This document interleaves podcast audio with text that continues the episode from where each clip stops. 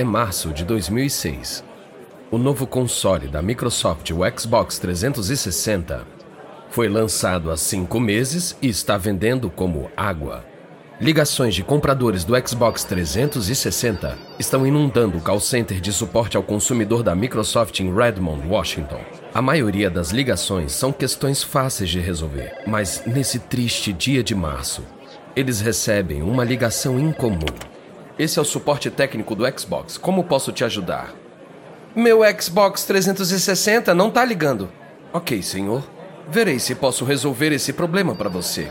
Funcionou bem ontem, mas hoje nada. Eu aperto o botão de ligar e as ventoinhas ligam, mas depois nada. Tudo o que acontece é que o círculo de luz na frente do console fica vermelho em vez de verde.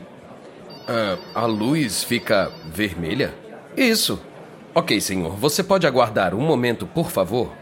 O atendente do suporte do Xbox nunca tinha ouvido isso antes. Ele acha que a solução deve estar em algum dos instrutivos do call center. Mas ele não encontra nada sobre luzes vermelhas. Obrigado por esperar, senhor. Infelizmente, eu não posso resolver esse problema por telefone. Você deve devolver o seu Xbox 360 para realizarmos o conserto ou fazer a substituição. Depois que o comprador decepcionado desliga, o funcionário faz um relatório sobre o problema e esquece o assunto. Agora é um problema da equipe de engenheiros do Xbox. Mas as luzes vermelhas não são um defeito aleatório. Nas próximas semanas, o call center é inundado com ligações de compradores do Xbox 360 frustrados, todos com o mesmo problema. Até o final do ano, o fluxo inicial de reclamações se torna uma enxurrada. Ao redor do mundo, os Xbox 360 estão morrendo aos milhares e a Microsoft não tem ideia do porquê. Nos fóruns de internet, jogadores decepcionados com o Xbox 360 mortos deram um nome ao problema. Eles dizem o Anel Vermelho da Morte, e isso está ameaçando destruir o plano multibilionário da Microsoft para conquistar o negócio de jogos.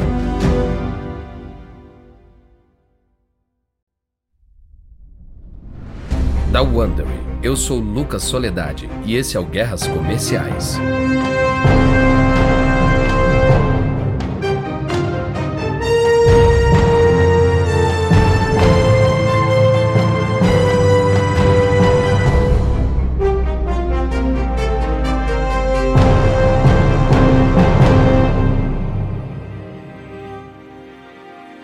Esse é o episódio 2 da nossa série Xbox vs PlayStation O Anel Vermelho da Morte. No último episódio, a Microsoft invadiu o mercado de consoles de videogame com o Xbox. A gigante do software gastou 5 bilhões de dólares para superar o PlayStation 2, mas não foi o suficiente para tirar a liderança da Sony no mercado de consoles. Então, agora, a Microsoft está se preparando para a batalha novamente, e dessa vez, armada com Xbox 360, o console que ela espera que finalmente desbanque o PlayStation.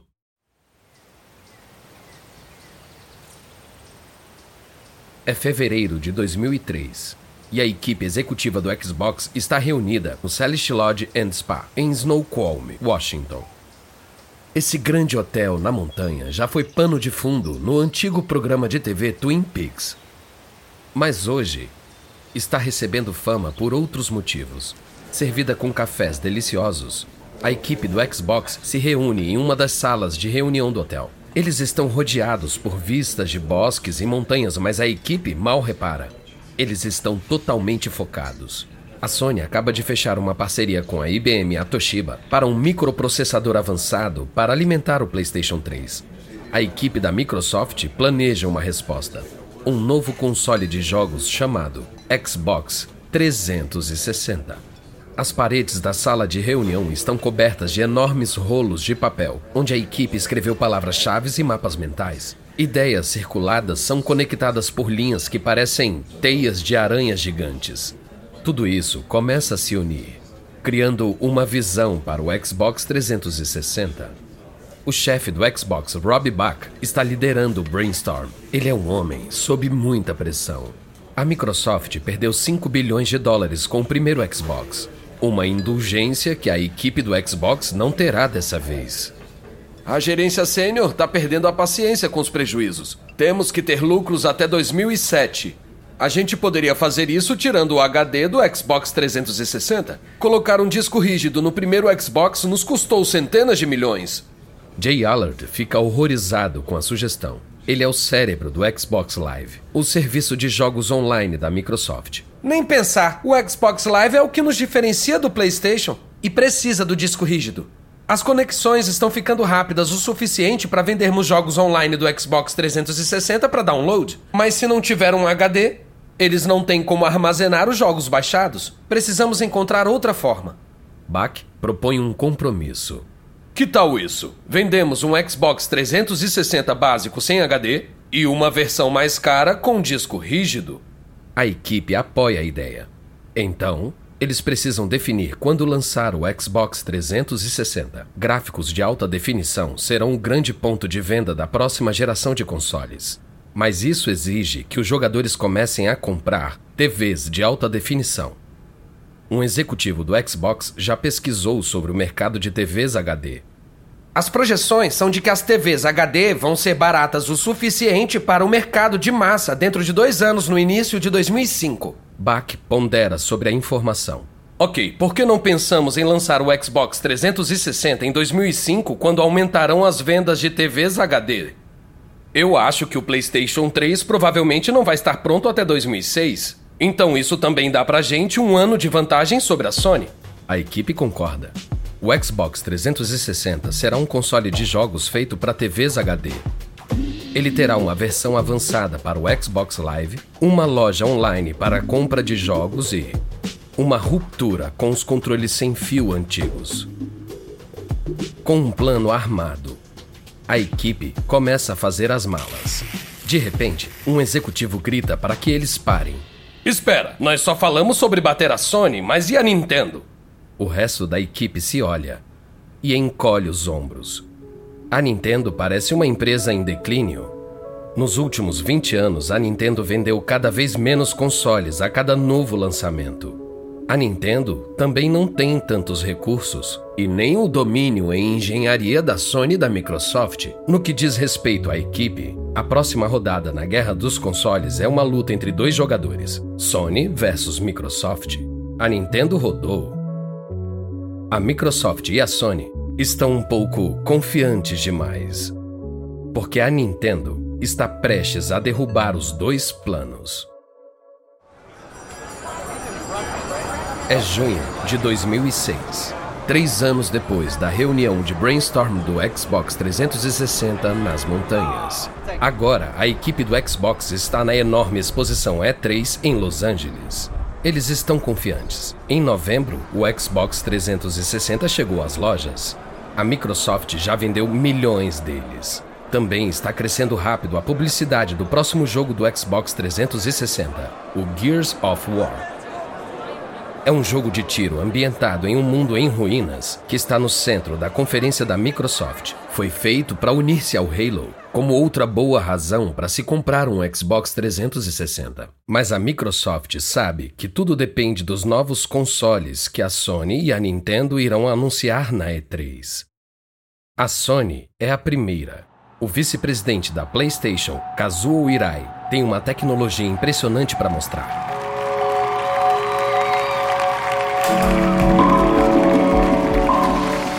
PlayStation 3 é o console de jogos mais poderoso que já foi criado.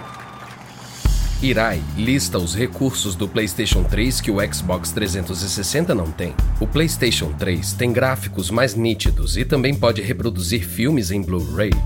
O PlayStation também terá serviços de jogos online, mas ao contrário de outras empresas, será gratuito.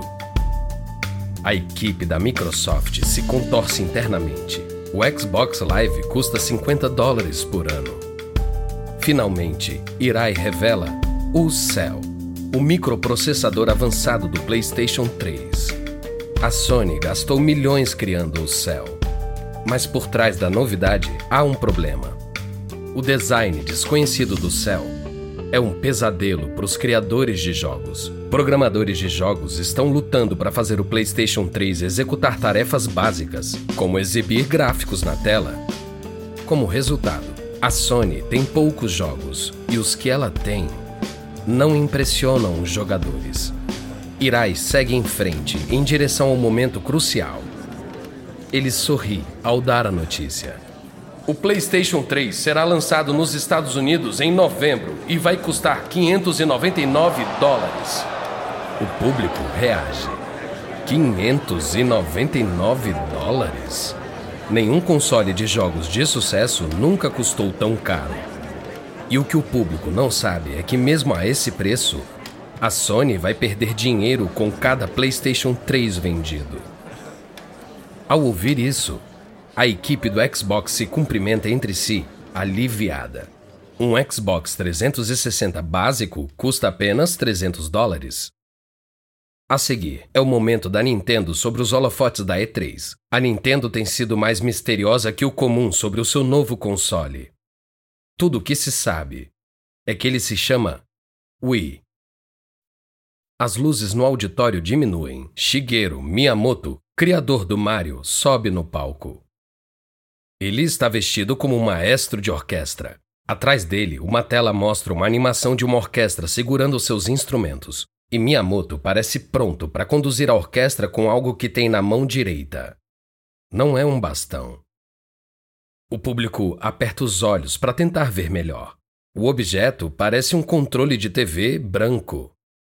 Miyamoto vai ao centro do palco, vira para a audiência e se curva. Então, ele começa a agitar os braços como um maestro. E a orquestra animada ganha vida.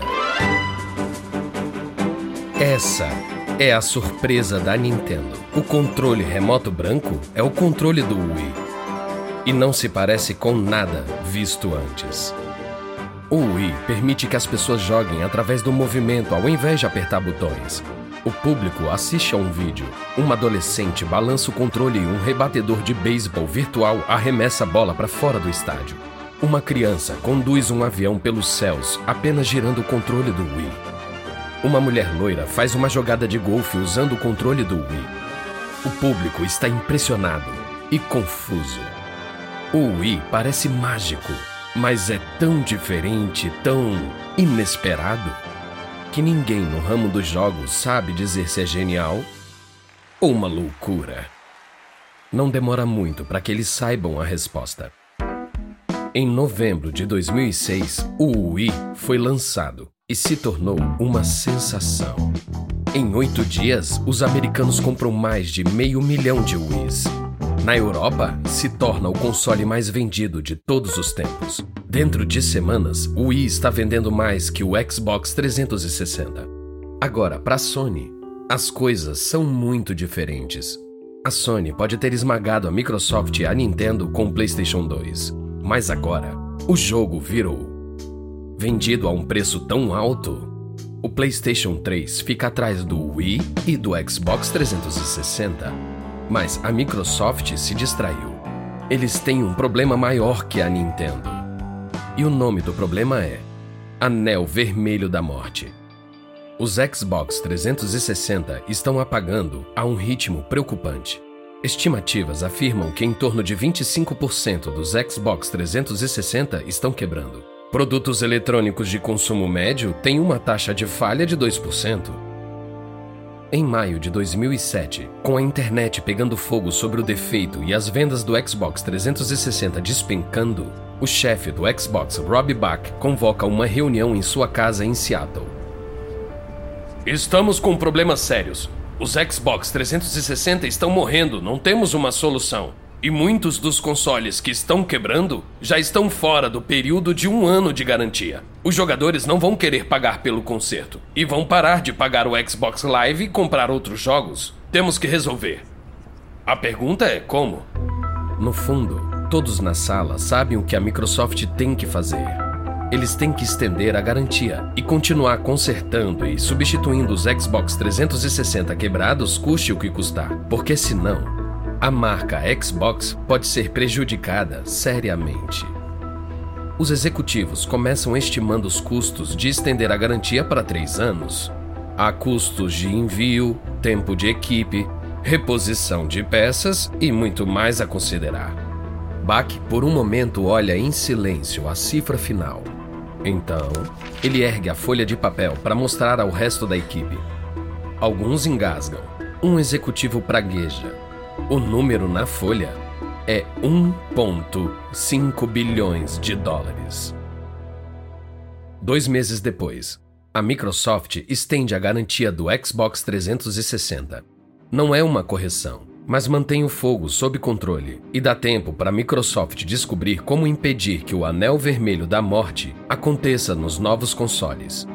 Agora, a Microsoft e a Sony precisam lidar com o Nintendo Wii e seus incríveis controles de movimento. Mas a Microsoft não quer copiar a Nintendo. Ela quer levar o que a Nintendo começou ao próximo nível. E vai fazer isso se livrando completamente dos controles.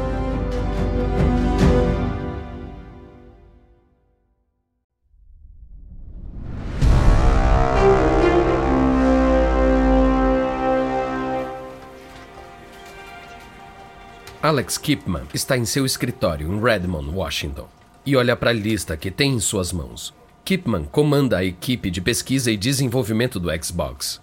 Mas essa lista deixa ele sem palavras por um momento. Ele olha para o homem que trouxe a lista, o executivo Don Metric. Você quer que eu crie isso? É sério? É início de 2008 e Metric quer que a Microsoft impeça a revolução dos controles de movimento da Nintendo. Kipman olha para a lista de desejos de Metric de novo.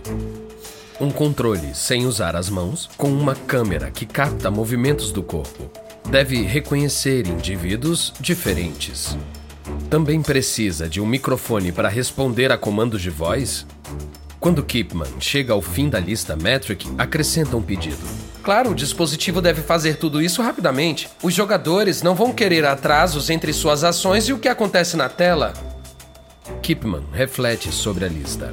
Nenhum desses pedidos parecem ser possíveis de realizar. São coisas de filme de ficção científica. Por outro lado, Kipman sempre amou um desafio. Ok, vou ver o que posso fazer.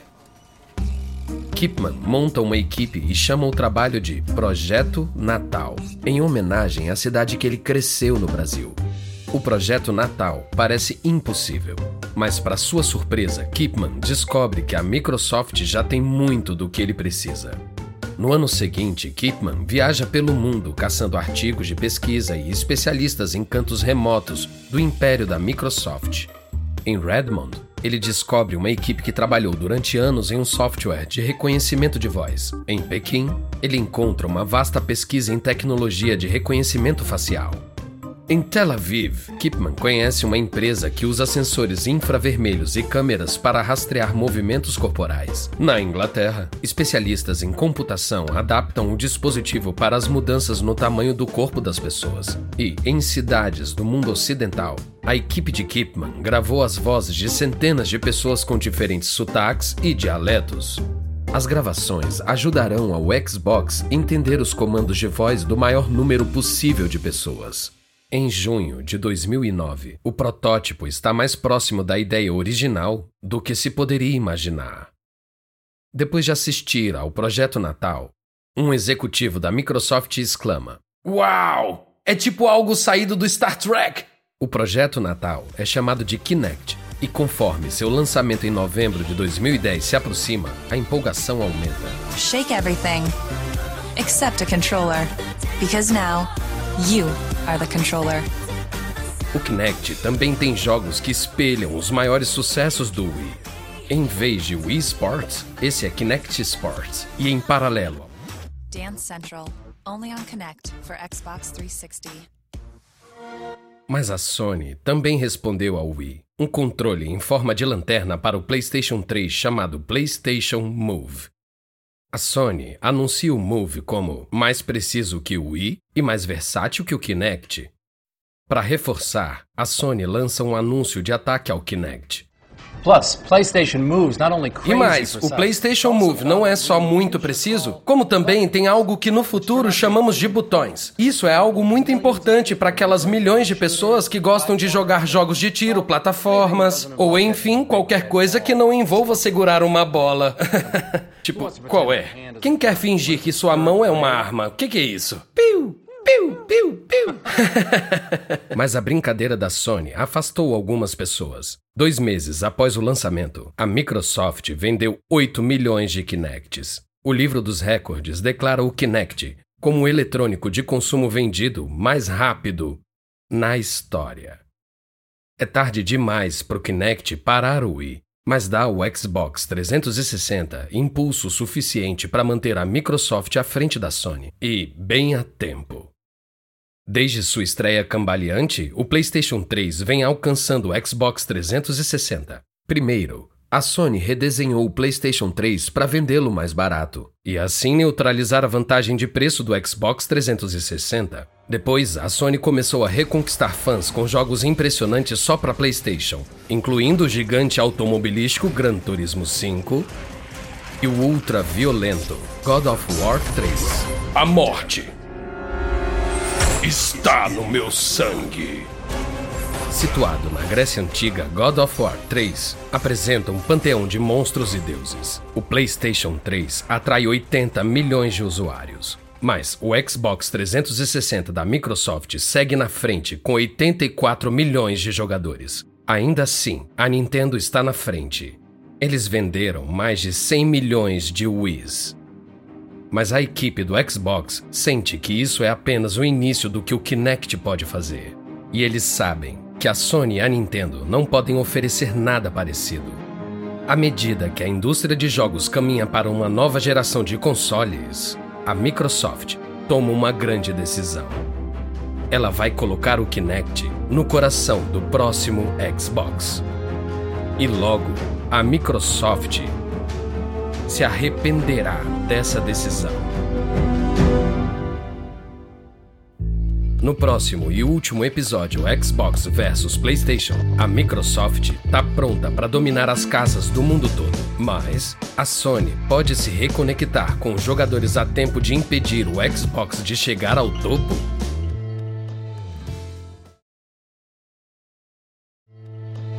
Espero que tenha gostado desse episódio de Guerras Comerciais.